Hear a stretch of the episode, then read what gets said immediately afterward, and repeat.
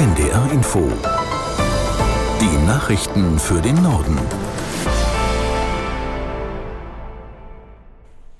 Um 10.30 Uhr gleich mit Claudia Drews. Bundeskanzler Scholz hat in seiner Rede vor der UN-Klimakonferenz in Dubai zu mehr Tempo beim Klimaschutz aufgerufen. Konkret forderte er den Ausstieg aus fossilen Energieträgern im ersten Schritt aus dem Kohleabbau. Aus Dubai Jakob Mayer. Olaf Scholz sprach sich im Plenum des Klimagipfels dafür aus, den Anteil erneuerbarer Energien an der Stromversorgung zu verdreifachen und die Energieeffizienz zu verdoppeln. Beides solle bis 2030 erreicht und in Dubai als Ziel vereinbart werden. Scholz begrüßte, dass der Gipfel vorgestern einen Fonds zum Ausgleich für klimabedingte Schäden und Verluste zum Laufen gebracht hat. Der solle besonders verwundbaren Ländern helfen, so der Kanzler. Er rief auch Schwellenländer auf, einzuzahlen, deren Wohlstand in den vergangenen Jahrzehnten enorm gewachsen ist. Dazu zählen zum Beispiel China oder die ölexportierenden Staaten. Um die Klimaschutzziele zu erreichen, setzen mehrere Staaten auch weiter auf die Atomkraft. In einer Erklärung auf dem Weltklimagipfel in Dubai heißt es, bis zum Jahr 2050 müssten die Kapazitäten in diesem Bereich verdreifacht werden. Zu den Unterzeichnern gehören wichtige Industrienationen wie die USA, Frankreich, Großbritannien, Japan und Kanada. Für das Ziel, die Erderwärmung bis Mitte des Jahrhunderts auf 1,5 Grad zu begrenzen, spiele die Atomkraft eine Schlüsselrolle, hieß es weiter. Sie forderten von anderen Ländern, sich anzuschließen und von Geldgebern in den Ausbau der Kernkraft zu investieren. Nach dem Ende der Feuerpause für den Gazastreifen greift die israelische Armee wieder vermehrt Stellungen der Terrorgruppe Hamas an. Dabei konzentriert sie ihre Einsätze offenbar nicht mehr nur auf den Norden des Palästinensergebiets. Aus Tel Aviv Björn Dake. Wie israelische Medien berichten, hat die Armee in der Nacht vor allem Ziele im Süden des Gazastreifens angegriffen. Die Kämpfe konzentrieren sich demnach auf die Region Khan Yunis. Dort wird die weitere Führung der Terrororganisation vermutet. Das Militär geht davon aus, dass aktuell noch 136 Geiseln in der Gewalt der Hamas und anderer radikaler Palästinensergruppen sind.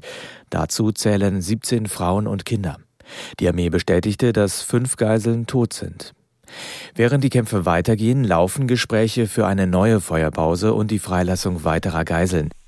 Bundesbildungsministerin Stark-Watzinger hat die Hochschulleitungen aufgefordert, konsequent gegen Antisemitismus in ihren Häusern vorzugehen.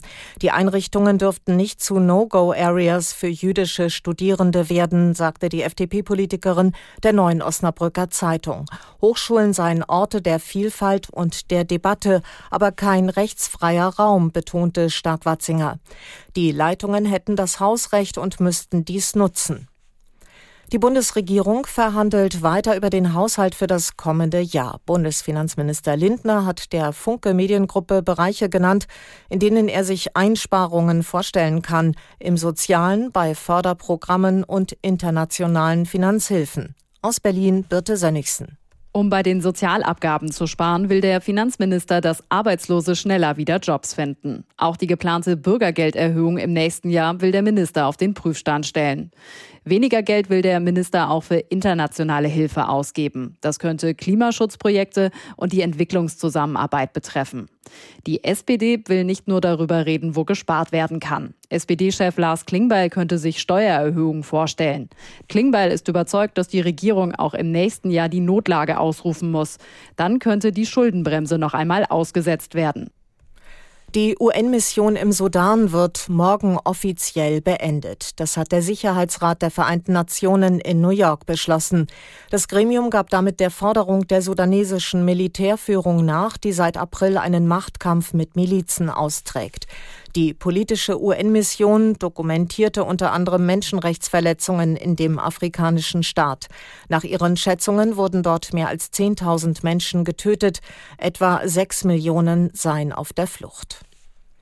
Ein Berufungsgericht in Washington hat mehrere Zivilklagen gegen Ex-US-Präsident Trump zugelassen. Dabei geht es um seine Rolle beim Sturm auf das Kapitol im Januar 2021. Das Gericht stellte fest, dass Trumps Immunität als Präsident nur im direkten Zusammenhang mit seinem Amt gegolten habe.